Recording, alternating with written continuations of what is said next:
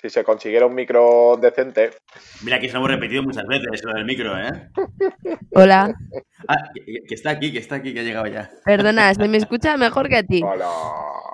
Uy, tres minutos de retraso, ¿eh, Maribel? Eh, esto no puede ser, ¿eh?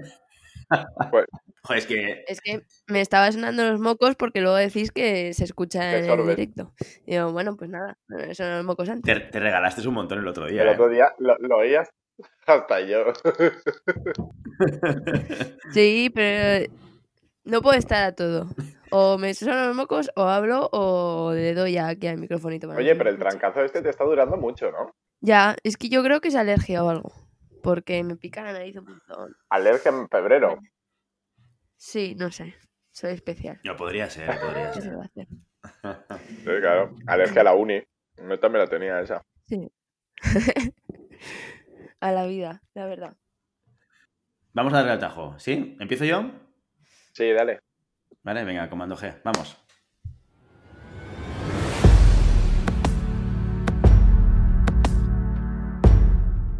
Llamada a pista, episodio 58.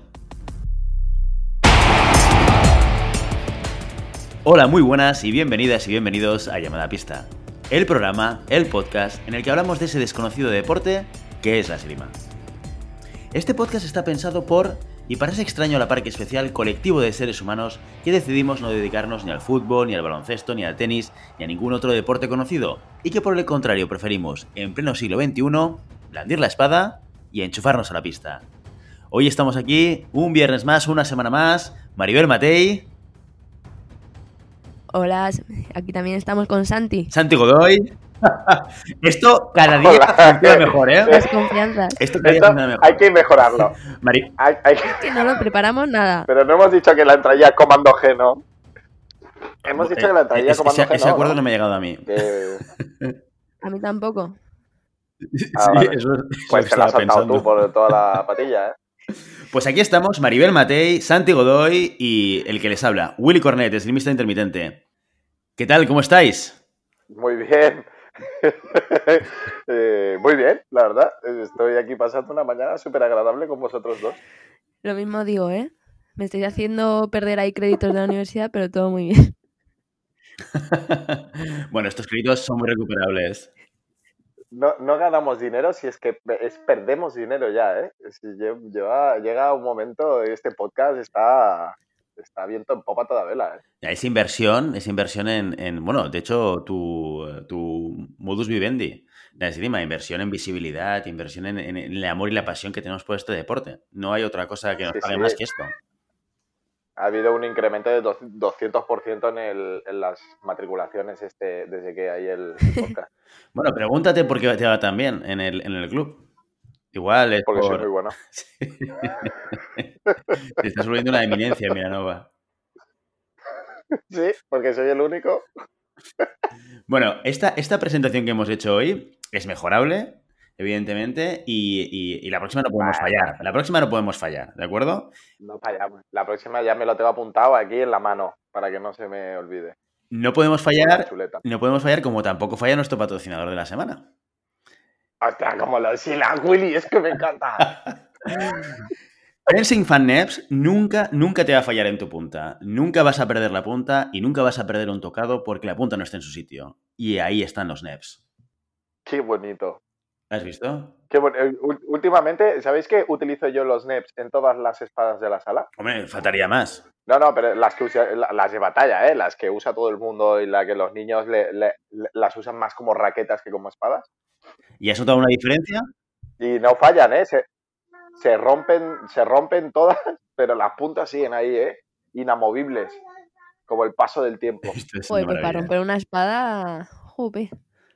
Bueno, no, se rompen. ¿Los, los floretes duran mucho o qué? Porque las espadas, bueno, no sé. Va. Los floretes no A duran ver, nada. depende, ¿eh? No Lo que pasa es que los floretes. Los floretes lo que pasa es que tienen esa, la hoja rectangular y que, y que suelen ser más, bastante más flexibles, por lo tanto tienen un juego mucho mayor. La espada es más fácil que coja vicio y en el momento que coge vicio, eh, todo el esfuerzo va al mismo punto. Y eso lo que hace es que la espada dure menos, porque se, se generan como microfisuras en el acero eh, y toda la tensión va a las microfisuras. Entonces hace que, que bueno, que, el- que la hoja se vaya rompiendo al final donde hay o la fisura o, eh, o la espada viciada. Sí, no está bien forjada la, la espada. No, pero la verdad es que Si la hicieron los de, los de Sí, Forjado a claro. Fuego, eh, la verdad es que yo me sorprendo ahora viendo a los chavales y chavas de mi club que, que compiten y demás. Digo, yo iba a- y compañeros míos íbamos a, a florete por, por semana o así. O sea, éramos bastante brutitos y ahora no, no son tan brutitos y, y les duran más los floretes. ¿no? Florete por semana, pero es una barbaridad eso. Eh, tenía un no, compañero que Florete por semana iba, es una ruina. que iba a florete por, por competición clásica. O sea, luego ya compramos eh, un poquito mejores y nos duraba un poquito más, pero, pero es verdad que éramos muy brutitos. Se lo tengo que... Hay que, hay, que tener, hay que tener en cuenta, y yo hago un llamamiento a- al tema material, porque sí que es verdad que, por ejemplo, yo hay materiales para todos los gustos y todos los bolsillos, ¿eh? Pero sí que es verdad que cuando te, te dedicas un poquito al deporte, el, el invertir en un, en un material que sabes que te va a durar un poquito más, siempre es mejor, ¿sabes? Es, al final, si sacas cuentas, eh, tener tres espadas, tres hojas baratas eh, o una hoja menos cara, al final la, eh, o una hoja más, más cara, pero que sabes que va a durar más, es preferible comprar la hoja más cara, porque al, al fin de cuentas, si tienes que comprarte tres hojas baratejas que te van a durar eso, dos, tres meses, no tiene sentido. Tu hijo está de acuerdo contigo. Y, y yo te diré más. O sea, Ya, perdón, es que, lo, es que está muy, muy animado. ¿eh? no, tranquilo, tranquilo. La, eh, la semana que viene presentamos a cuatro. Podemos presentar también a Bruno en la, en la rueda de Comando G. Pero, pero sí que es verdad que otra cosa también añadido, aparte de la, de la durabilidad, cuando inviertes bien en una hoja, es que la, la propia arma, aunque no la apartas, aunque no la rompas, hombre, el, el- el, ah, el que no se te vicie rápidamente mm, te, te ayuda muchísimo y, y hace que no solamente dure más la espada, sino que además tu, tu manera de tirar, ¿no? Que te ayude más en la pista. Sí, Yo eso lo noto mucho. Yo siempre, yo siempre me, me compro espadas con un cierto nivel, hojas con, un cierto nivel, eh, pero solo por eso, porque si yo cojo una hoja pues más barata y tal, no me siento igual en la pista, la, la noto como más flexible, se me ablanda más, se me pilla el vicio en el punto que no me gusta antes y, y eso no, no me gusta en, en- después en el asalto. Mira, ¿no? yo te voy a decir un, un- un paso más. Y es que Juanjo Michavila, el entrenador del SAM, eh, hacía clases él como entrenador con hojas FIE porque decía que el, comportamiento, el comportamiento de, las, de las hojas en, en la clase, para él dar los estímulos era mucho más directo y, y no se deformaba como cualquier otra hoja. O sea que aquí también todo el mundo que tenga que tenga sus manías con las hojas, ¿eh? pero hay gente que hay tiene menos hojas, eh, tiene menos manías que otras. Yo, por ejemplo, no, no tengo ningún problema en dar eh, eh, clases con un palo de escoba. ¿eh? Bueno, pues dicho eso, ya sabéis que puedes encontrar los NEPs, que estos no te van a fallar, como la entradilla de llamada a pista, en www.fencingfan.com o en vuestro distribuidor favorito. Así que aquí lo tenemos, el patrocinador de la semana. Qué bonito. Vamos al contenido, vamos al contenido. Santi, ¿qué, ¿con qué nos vas a deleitar hoy? ¿Qué, qué tema te has preparado de manera profunda para poder compartir con nosotros? Vale, yo quiero hacer un, un llamamiento eh, porque últimamente he tenido unas, unas, eh, unas situaciones que me han hecho reflexionar sobre, sobre eh, la evolución del aprendizaje dentro de un club, ¿no?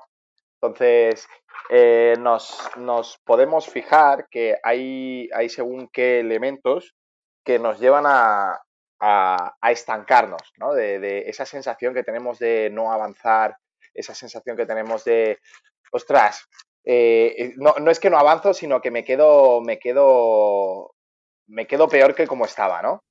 Y, muchas veces esta sensación es un engaño, porque nos fijamos que eh, la solución o muchas de las soluciones que a mí me dan cuando yo tengo esta conversación con, con mis alumnos es de, no, no, es que hay que aprender más esgrima porque tengo que tener más recursos, porque tengo que, si tengo más recursos, sabré, sabré eh, solucionar más situaciones. Y muchas veces eh, mi respuesta es, no es el tema de saber más recursos, sino es el tema de aplicar los recursos que ya sabes eh, en un momento determinado. ¿Vale? Entonces, al final... mi, mi hijo está jugando a los pececitos, por eso grita tanto. Está muy motivado.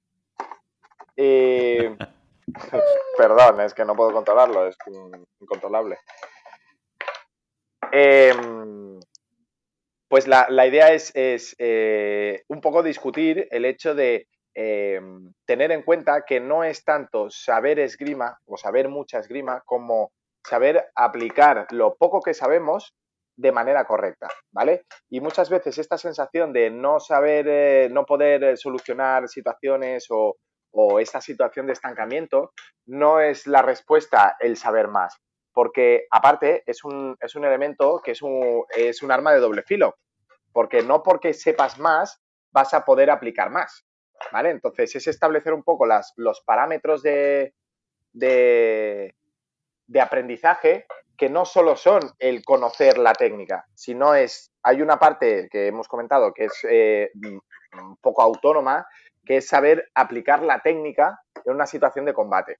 Siempre estamos hablando que el trabajo en parejas, ¿no? O, el trabajo con un, con un maestro, trabajo de, clase individual, es una situación más, más o menos de laboratorio. ¿Qué quiere decir? Es una persona que te ayudará en todo lo posible para que puedas hacer el, el ejercicio. Cosa que es curioso porque después nosotros pasamos de un trabajo colaborativo, ¿no? De trabajo en parejas o un trabajo con el peto del maestro a un trabajo de, perdón, a un trabajo, a una situación de completa oposición, que es el combate, ¿no? Pasamos de una situación en la que mi compañero o mi maestro me está ayudando a que salga la, eh, la acción y a la aplicación real tendré una persona que hará todo lo posible para que esa acción no salga. Entonces, eh, tenemos que establecer una, además de unos criterios, eh, tenemos que establecer unos, un orden en el proceso de aprendizaje, que no es solo el trabajo en parejas, eh, peto de maestro y ya me saldrá en el combate, porque dentro del combate también hay que tener en cuenta que hay un proceso de aprendizaje. El proceso de aprendizaje de dentro de todas las situaciones que yo he visto con mi compañero en el trabajo en pareja o dentro de todas las situaciones que me ha presentado mi maestro en, el, en la clase individual, eh, cómo definir esas situaciones en, una, en un contexto en donde hay una persona que está completamente en contra mía. Entonces, ese trabajo que es dentro del combate, pero que no es un combate al uso. ¿Por qué? Porque tiene que ser un combate didáctico. ¿Vale? Y esta gente, eh, esta gente, este elemento, eh, mucha gente no lo entiende, que hay un proceso dentro del combate que es también de aprendizaje porque no que te salga en el trabajo en parejas te va a salir en el combate y tú tienes que establecer este criterio dentro del combate para practicarlo en un combate didáctico y que después en un combate real, pues en una competición o en una pool de sala o en una competición de sala o en, una, un combate que tú establezcas que quieres ganar, pues te pueda salir. Sí, o sea, yo muchas veces lo que, lo que veo no es que muchos tiradores y tiradoras quieren eh, mecanizar eh, movimientos, ¿no? Que es eh, muchas veces en clase pues te piden hacer muchísimas cosas que son variantes de algo que, ya saben y, no es cuestión de mecanizar esos movimientos. Es verdad que después de llevar mm, unos cuantos años tirando, pues obviamente la cuarta respuesta, por ejemplo en el florete, la cuarta respuesta o la sexta respuesta, pues al final de hacerlo tantísimo porque es una acción que haces mucho, pues no es que la mecanices, pero te sale más rápido. Pero al final lo que tienen es que observar eh, lo que tú decías, con los, con, eh, los eh, recursos que tienen, observar cuándo, en qué momento del asalto pueden utilizarlo. Porque muchas veces quieren utilizarlo sin orden ni concierto, ¿no? Y a ver, que eso es normal, ¿no? Aprendes algo nuevo, quieres hacerlo y no tienes muy claro cuándo hacerlo. Entonces, precisamente por eso es importante en los asaltos aplicarlo y sobre todo también entender que los asaltos de entrenamiento, como dices, son asaltos didácticos. O sea, si tú, por ejemplo, en una clase aprendes a hacer finta y pase, aplícalo en los, en los entrenamientos. Quiero decir, aunque pierdas eh, 15-2, pero tienes precisamente en los entrenamientos que no te estás jugando nada, tienes que intentar aplicar esos conocimientos y no hacerlo directamente en la competición porque lo más probable es que, es que no te salga, ¿no? Y, yo creo que en ese sentido, más que mecanizar esos movimientos nuevos, esos recursos nuevos que, estás, eh, que estás recibiendo, sería observar y también en la clase, eh, en vez de repetir un mismo movimiento una y otra vez, ir cambiando para que observes las variantes que, que se pueden dar de una misma acción. Claro, de ahí viene la complejidad seguramente de, la esgrima en general, ¿no? Porque tiene un, elemento eh, táctico que justamente es el, saber, ¿no? Que entiendo que es lo que tú, lo que, a, donde, tú apuntas, ¿no, Santi? O sea, yo debo conocer qué es lo que yo puedo hacer para conseguir el tocado de mi contrincante. Y esto mm, implica conceptualizar lo que está pasando en el asalto. Tengo que entender qué es lo que está pasando. Tengo que saber leer el movimiento de mi rival. Y tengo que saber construir mi movimiento para poder conseguir ese tocado. Pero claro, todo esto es un ejercicio mental. Es casi como jugar al ajedrez, ¿no? Yo hago un movimiento, espero que suceda otra cosa y yo tengo que hacer otra cosa. Y, eso está muy bien, sería todo el planteamiento táctico, pero solo con eso, eh, vamos, estás lejos de, conseguir tu objetivo que es tocar, porque luego viene la ejecución. O sea, una cosa es el planteamiento mental y otra cosa es la ejecución. Y, ese equilibrio entre ambas partes es clave. Por mucho que tú sepas, si no lo sabes ejecutar correctamente y en el momento adecuado, mm, no vas a conseguir tu, objetivo. Y a veces es mejor, pues, eh, tener un planteamiento táctico eh, suficientemente rico como para poder resolver un mínimo de acciones, evidentemente, y, pero, pero estarás seguro de que esas acciones tú puedes ejecutarlas en la pista, porque si no vas a ir perdidísimo. Incluso, incluso yo te diría que igual hay veces que hay tiradores que son de una o dos acciones que las saben ejecutar súper bien y las saben resolver muy bien y, y son muy efectivos en la pista también. Sí, y es lo que tú has dicho. O sea, no por conocer un movimiento, sabes aplicar el movimiento. O sea, es eh, también lo que ha dicho Maribel. Eh, yo puedo saber eh, la ejecución técnica de, una parada o la ejecución técnica de, una acción concreta y no por eso sé hacer la acción. ¿Por qué? Porque la acción es un elemento de, esto, de una combinación entre eh, el gesto técnico, el momento y la distancia. Entonces, el momento y la distancia es un elemento que es difícil, y siempre lo hemos estado hablando, ¿no? El, tiempo y la distancia es un elemento súper difícil de concretar porque es variable según con quién me estoy enfrentando, según con mis capacidades físicas o también muchas veces según mi confianza con el otro tirador, ¿no? Porque muchas veces nos pasa que con un tirador, eh, tenemos esta confianza y mis fondos son de 3 metros y porque puedo hacer un fondo de 3 metros y con otro tirador que no tengo tanta confianza, mi fondo ya no es de 3 metros, sino que es, eh, que es de metro y medio, es la mitad, ¿sabes? Entonces, esas características que me presenta un combate, tanto porque eh, el tirador es mejor o peor que yo, porque el tirador es más alto o más bajo que yo, porque el tirador es más ofensivo o defensivo que yo. Todos esos elementos modifican mi acción, mi punto crítico, ¿no? Que, que se dice, el punto donde yo puedo ejecutar la acción y puedo ejecutar el tocado también. ¿Y eso en sala cómo se trabaja? Porque, sobre todo, eh, toda esa parte del, tiempo, de entender el tiempo, eh, ¿cómo lo puedes trabajar en el día a día con un, con un alumno? Em, esto es mm, sobre todo un trabajo de paciencia, un, trabajo de que él sea consciente también del proceso de aprendizaje, ¿vale? Eh, muchas veces decimos que los, y, y creo recordar, hubo un, un capítulo en el que hablamos también de lo que necesitaba saber el tirador y lo que no necesitaba saber, ¿no? El tirador no necesita saber toda la planificación, no necesita saber todo lo que hay detrás de un movimiento, pero sí lo que necesita saber es el proceso de aprendizaje, ¿vale? Entonces, si tenemos que invertir un poco en el proceso de aprendizaje, de, hacer entender el proceso de aprendizaje, que no se acaba solo en el trabajo en parejas, no se acaba solo en, el, en la clase de peto sino que también hay un elemento dentro del combate que no es la aplicación directa, ¿sí? Porque tú no... Querer, querer aprender una, acción en, eh, en trabajo en parejas o en clase individual y querer, eh, querer aplicarla directamente sin pasar en este proceso didáctico del combate es como querer haber aprendido a andar en bici el, mismo día y querer hacer una, una carrera ya de descenso de montaña. No, no, tendrás que entender cómo es el descenso, tendrás que entender cómo se comporta la, bicicleta en descenso en, tierra, eh, qué puede pasar, qué no puede pasar. Entonces, todas estas cosas, yo no puedo pretender aprender un movimiento y aplicarlo directamente en, en el combate, porque no sé las condiciones que se van a dar en un combate. Y lo bonito de la esgrima es que incluso con la misma persona, dos combates diferentes una me puede salir y la otra no, porque la misma persona que tengo delante puede haber cambiado. Entonces me cambian las circunstancias en las que yo puedo plantear eh, esa acción. Entonces, es un poco el hecho de, lo que, retomando lo que ha dicho Maribel, ¿no? El, coger e intentar definir eh, en qué situaciones se puede dar esta, esta aplicación y en qué situaciones no. ¿vale? Y eso no lo puedes hacer pensando en querer ganar el combate. Tienes que liberarte de, esa, de ese pensamiento de querer ganar el combate porque tienes que invertir esos tocados en aprender.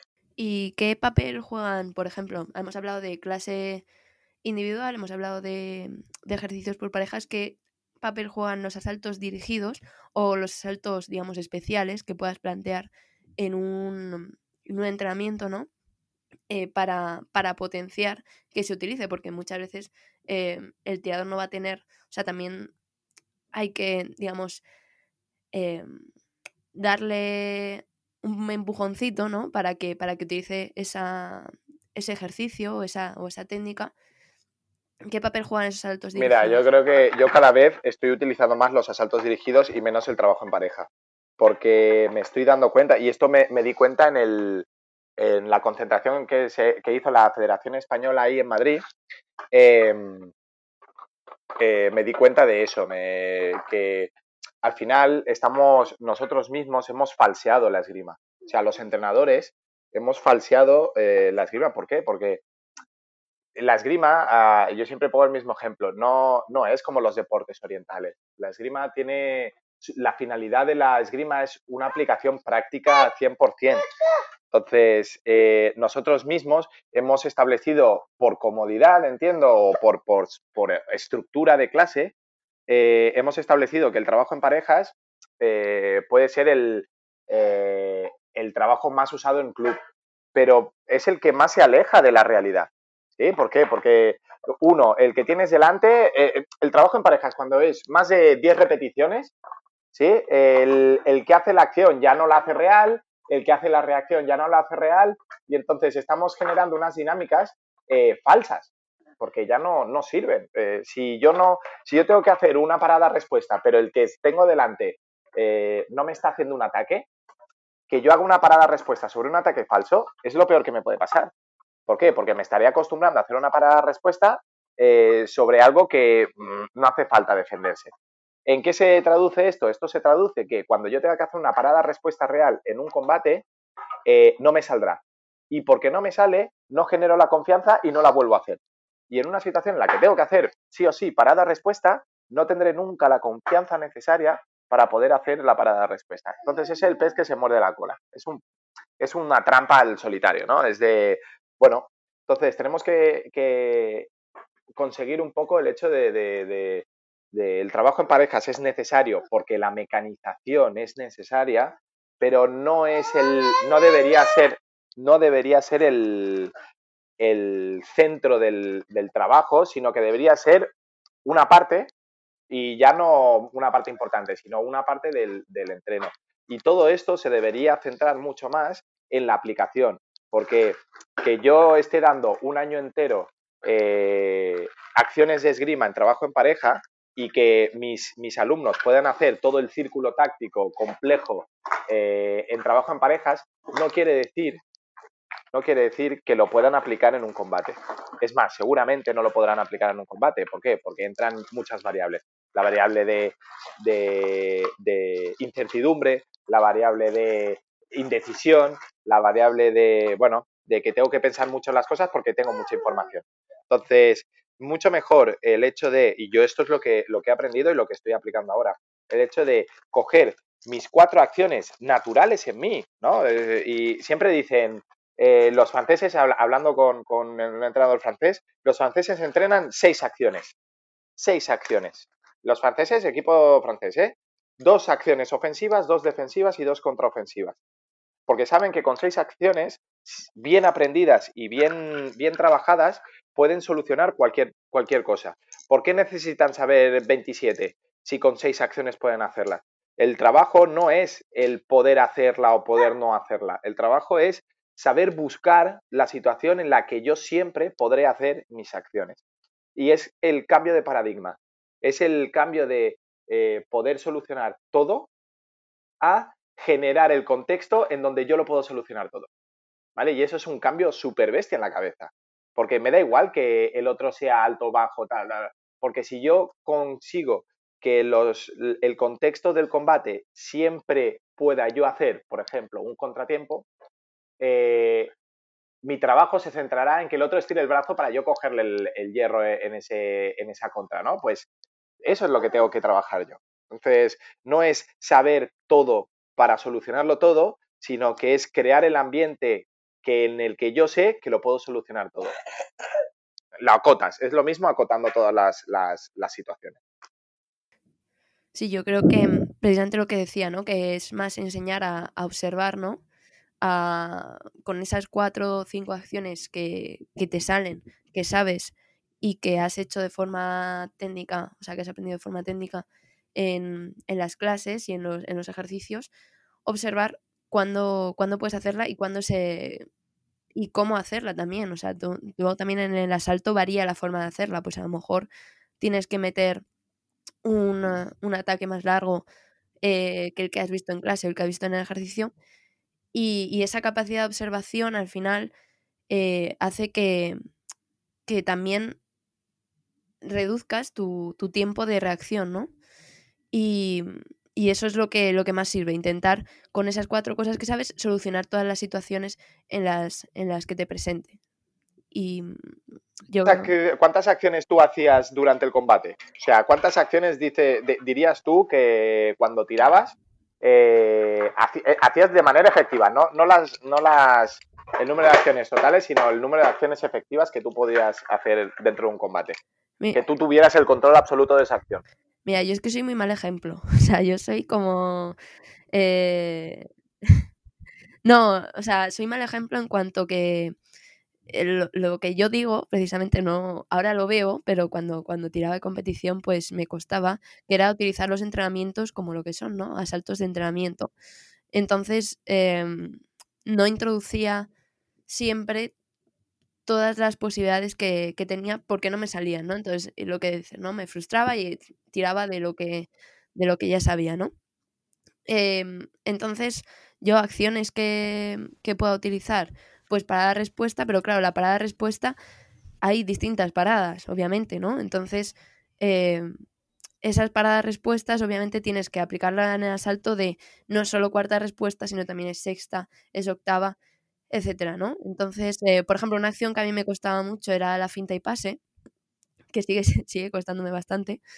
Entonces, em, yo casi siempre utilizaba la misma preparación, es cierto que ahora que, pues, que estoy más desahogada, no estoy entrenando para una competición, pues intento distintas preparaciones, pero siempre utilizaba la preparación en cuarta y a partir de ahí observar qué, hacía el rival, pues para bien hacer finta o pase, intentarlo, em, o, ataque directo, o, o cualquier otra acción que a partir de esa preparación, ante la reacción del rival, eh, pudiese terminar, ¿no? Pero es verdad que también, eh, bueno, he tenido muy buenos compañeros y compañeras y muchas veces durante el asalto surgen dudas, ¿no? Eh, pues te hace una acción que, nunca habías visto. Oye, ¿cómo puedo parar esto? ¿Cómo puedo reaccionar ante esto? Y lo vas practicando, ¿no? Entonces ese proceso de aprendizaje también entre compañeros y compañeras, la verdad es que a mí me sirvió mucho. Yo cuando entré a hacer rima, que no fue hace tantísimo, em, mis compañeros ya llevan bastante tiempo. Entonces, ese aprendizaje de, de tú sabes más, tú llevas más tiempo, o sea, no saber más, pero em, me estás haciendo una acción que no conozco, eh, ese preguntar, oye, ¿y cómo crees que podría solucionar esto? Vamos a practicarlo un poco, tal.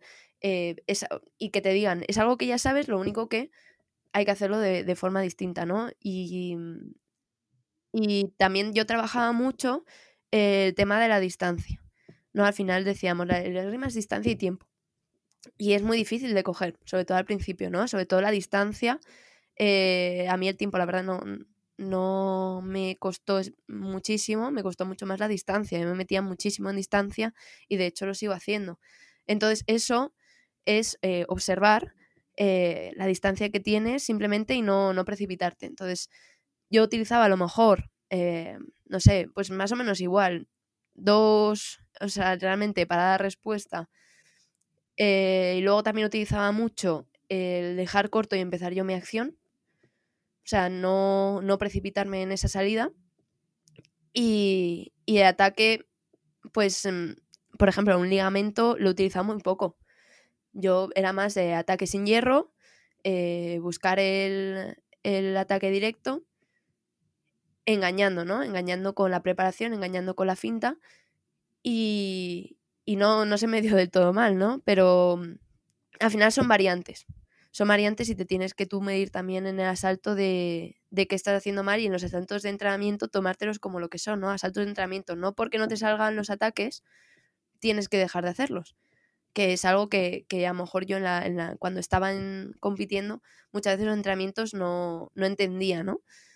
Y, y, me frustraba también con los, con los asaltos eh, dirigidos, porque claro, te ponen un asalto sin hierro y tú solo sabes o tu acción es eh, para ir responder, pues ahí te cuesta, ¿no? Pero al final vale la pena, vale la pena forzarse un poquito porque luego en el asalto real en el que cuenta ves que, que funciona y, y, te das cuenta de que has aprendido mucho más con ese asalto dirigido o con o eso forzándote a hacer algo que está fuera de tu zona de confort para, para aprenderlo, ¿no? O sea, yo no utilizaba muchísimas acciones, pero eh, cuando no funcionaban, por ejemplo, el entrenamiento me forzaba a hacer cosas distintas aunque no tocasen, porque al final eh, entrenando es como en la forma en la que, en la que van a tocar los saltos de verdad.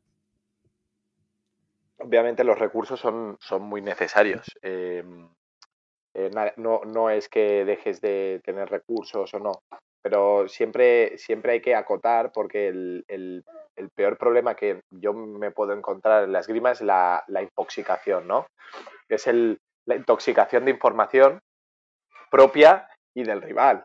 Porque si yo tengo un abanico de 15 soluciones, eh, elegir entre 15 o elegir entre 5, obviamente elegir entre, 5, entre 15 requiere mucho más tiempo que no de elegir entre 5. Entonces, no es que no sepas las 15. Es que tú tienes la capacidad de elegir solo 5 eh, de las que sabes que mejor te, te, resultado te van a dar. Entonces, es, es, es simplemente el, el, cambiar este, el paradigma, cambiar el paradigma de, de, no por saber más esgrima seremos mejores, sino que hay un proceso que es el proceso de eh, aprendizaje por combate, que es que tenemos que olvidarnos un poco del, del, resultado del combate para, aplicar, para, para conseguir un aprendizaje mayor.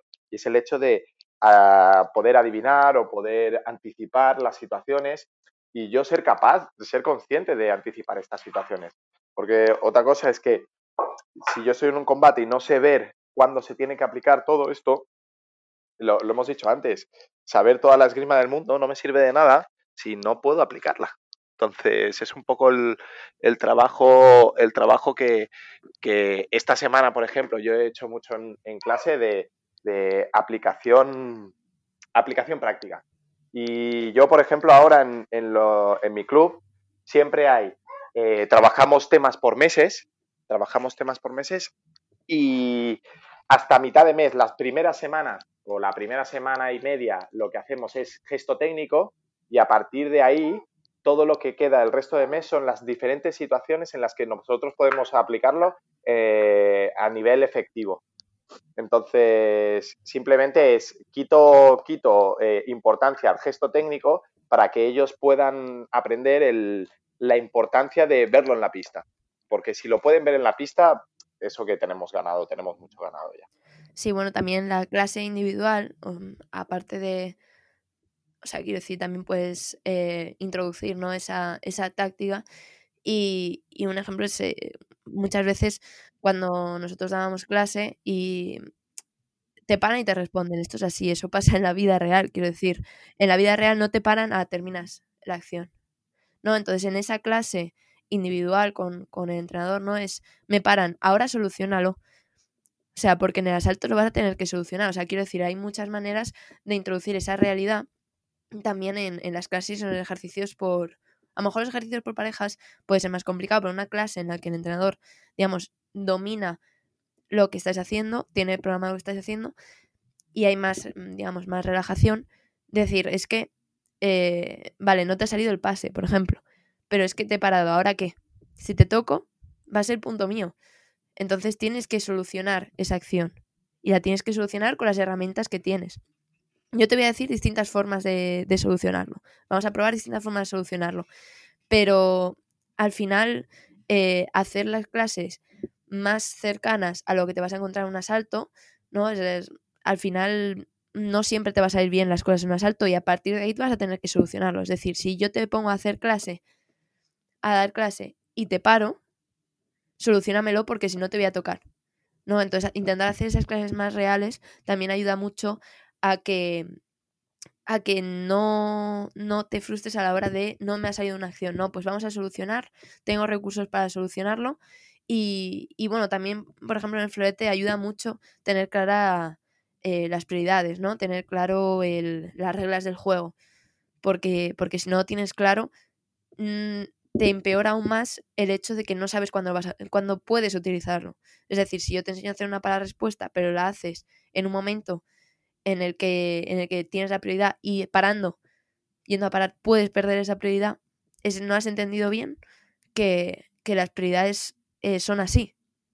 Entonces también en el caso de las armas de convención ayuda mucho tener, tener clara esa prioridad para saber qué tengo que hacer para recuperar la prioridad, que al final es lo que me va a dar el punto, no que haga una parada respuesta perfecta, mm, pequeñita y, y demás. Claro, yo creo que uno de los problemas que tú apuntabas al principio de todo, que, tenemos los, los, alumnos y los tiradores, es que eh, no sabemos resolver bien o aprovechar correctamente determinados ejercicios de clase, ¿no? Como, las, eh, como el trabajo en parejas o, el trabajo en combate. Y, y, esto que tú decías al principio es que yo antes no lo aprovechaba igual, ¿no? Cuando estaba trabajando algún tipo de acción en un combate dentro de un entrenamiento. Y lo que te pasaba a ti, Maribel, es que le pasa a gente de, de, 40 y de 50 años que está entrenando y que lleva muchos años de esgrima. O sea, en, en, en la sala, en, en, la sala del Garraf con, con Santi, a veces practicamos de esta manera. Y yo me encuentro a veces tiradores que tengo delante que cuando el objetivo es utilizar un combate para hacer algún tipo de acción concreta, para ir acostumbrándonos o para ir aprendiendo a introducirla dentro de nuestro esquema de, de posibilidades de combate, la gente pasa. O sea, y, a veces pasa conscientemente, que esto es quizás es ya el, caso extremo, el que ya directamente dice, bueno, ya que vengo aquí voy a tirar. Y, pero también pasa inconscientemente. ¿Por qué? Porque, claro, estamos luchando contra una, un esquema mental de automatismo que tenemos introducido, sobre todo si llevas mucho tiempo en la esgrima. Cuando te pones en la pista e intentas simular un asalto real, pues tu cerebro automáticamente ya te va guiando hacia la acción que de manera más habitual o más natural te va a salir. Y de construir eso es muy complicado y requiere tiempo, y requiere paciencia y requiere ser patoso, ¿no? Y, esto sucede a veces que, pues yo que soy una persona pues con tendencia a la parada, cuando mi acción tiene que ser un contraataque o, un contratiempo, pues tengo que realizar un esfuerzo consciente para no hacer lo que me sale de natural. ¿no? En, aquellos, en aquellos casos, Santi, que nos dices eh, lo de ahora no se puede parar, pues la cantidad de veces que me sale una parada porque, porque mi cuerpo, más que mi cuerpo, mi mente, mi mente lanza automáticamente ese mensaje a mi cuerpo y mi cuerpo reacciona de manera automática con una parada porque es lo que estoy acostumbrado, ¿no? Y ese esfuerzo eh, cuesta muchísimo de realizar. También, también hay que tener en cuenta el, hecho de, eh, lo que he dicho antes. Nuestro problema es que hemos generado una dinámica que rompe, o sea, que es contradictoria.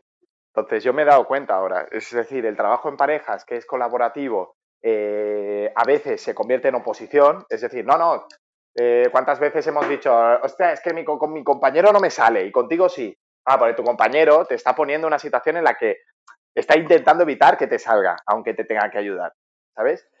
Y todo lo contrario, eh, el combate colaborativo, que al final es un poco el hecho de, oye, si yo, yo, pongo una tarea para precipitar esta situación o esta acción, eh, muchas veces nosotros mismos eh, lo hacemos de manera contradictoria, ¿no? Eh, voy a intentar no hacerlo para que al otro no le salga. Entonces, es un poco el sistema de entreno o el sistema tradicional tiene ese hándicap, ¿no? Que te enseña de manera contradictoria cuando tienes que ayudar, no ayudas y cuando no tienes que ayudar, pues ayudas, ¿sabes? Entonces ese, es el elemento que tenemos que intentar cambiar nosotros también como, entrenadores para facilitar el aprendizaje y, entender que, bueno, que al final la esgrima es un deporte de combate y es un deporte de oposición y es un deporte en el que, em, para bien o para mal, eh, la técnica puede estar un poco supeditada por la, la efectividad. Entonces, si llegamos a entender estas cosas nosotros como alumnos, eh, podemos establecer unos criterios mucho mejores para nosotros en tema de aprendizajes. Eh, y esta frustración quizás no desaparece, pero sí que se puede entender y se puede solucionar mucho más rápido. Sí, además que, bueno, lo que decías, yo era muy cabezona también y lo sigo siendo. Entonces, eh, yo usaba, mm, o sea, precisamente, o sea, obviamente un asalto dirigido lo hacía. O sea, uno de los asaltos que más odiábamos era el asalto sin hierro, que, obviamente ahora entiendes la utilidad, ¿no? Pero, pero en su momento era, era difícil, ¿no? Porque tú sabes parar y responder, atacas muchas veces con hierro, que no siempre es lo, mejor. Entonces odiamos mucho los asaltos sin hierro. Pero eh, es cierto que es, necesario, ¿no? Porque muchas veces eh, lo mejor es atacar sin hierro y muchas veces lo mejor es defender sin hierro, ¿no? Entonces, esos saltos dirigidos sí que sí que los, los seguía bien, no era, no era tan cabezota, pero luego a la hora del asalto no se notaba que había hecho ese salto sin hierro. Volvía otra vez y era como si no hubiese existido. Entonces, un poco eh, tenía que haber hecho esa continuidad de hecho el asalto dirigido, la, clase, digamos, eh, dirigida, pero también táctica, pues vamos a seguirlo en, el, en el asalto, ¿no? Y a veces me costaba muchísimo. Ahora que no tengo la presión de la competición, porque al final cuando compites, pues estás todo el tiempo pensando en la competición, o por lo menos a mí me pasaba. En voy a hacer esto para perfeccionarlo, para que luego en la competición, pero al final haciendo lo otro, haciendo eso, que no estás cómodo, que, que no te gusta, que, que, lo has hecho poco, practicando eso también te va a servir para la competición, ¿no? Entonces, si, si nos escuchan tiradores, tiradoras ahora en activo que estén empezando y demás, eh, no os centréis o no os eh, frustréis cuando os digan de hacer algo que está fuera de la, zona de confort, porque solamente sea algo que ya sabéis hacer, lo único que hay que aprender a aplicarlo, ¿no? y, en ese sentido, los asaltos dirigidos, pues asaltos sin hierro, asalto de roles, porque también eh, hay mucha gente pues más defensiva y más ofensiva, pero que tiene que saber ¿no? Eh, hacer las dos cosas, no solo puedes defender, porque habrá momentos en asalto en, el que, en los que te toque atacar, ¿no? los veo muy útiles y, que me han hecho ver con el tiempo que, tenía que salir de, esa zona sin eh, a lo mejor aprender cosas nuevas. O sea, si sabes hacer pase, si sabes hacer parada, sabes hacer finta y pase, eh, ataque sobre preparación, todas esas cosas las vas a seguir utilizando, pero a lo mejor con variantes o en momentos distintos de asalto, ¿no? Entonces, eh, me parece muy útil para, el crecimiento del tirador y para su aplicación en los asaltos. Recomendación de Maribel Matei para tiradores eh, que se sientan frustrados con ese tipo de trabajos. Eh, Santi Godoy, maestro de esgrima, ¿con, qué resumen, recomendación eh, te gustaría cerrar?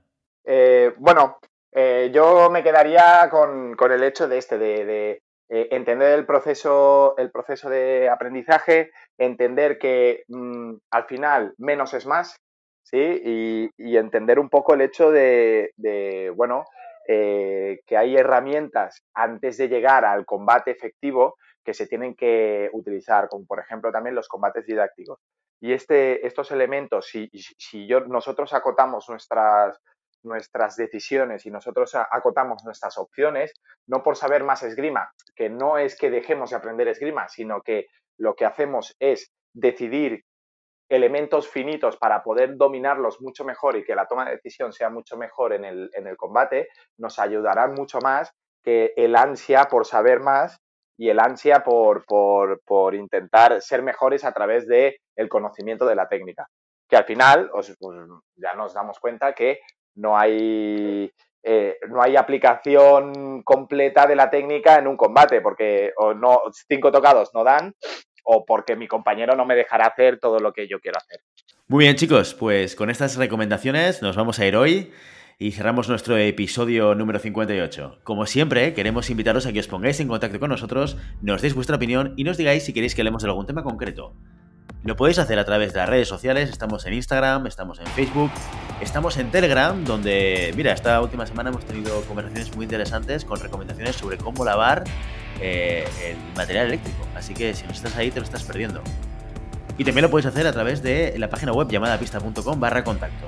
Y si el contenido de este podcast te gusta, no te olvides suscribirte, compartir este episodio en cualquier red social, darnos 5 estrellas en iTunes y comentar lo que quieras tanto en iVoox como en Spotify. Muchas gracias por todo, por tu tiempo, por tu atención y por tu interés en este maravilloso deporte que es la esgrima. Nos escuchamos la semana que viene. Hasta entonces. Adiós. Adiós, gracias.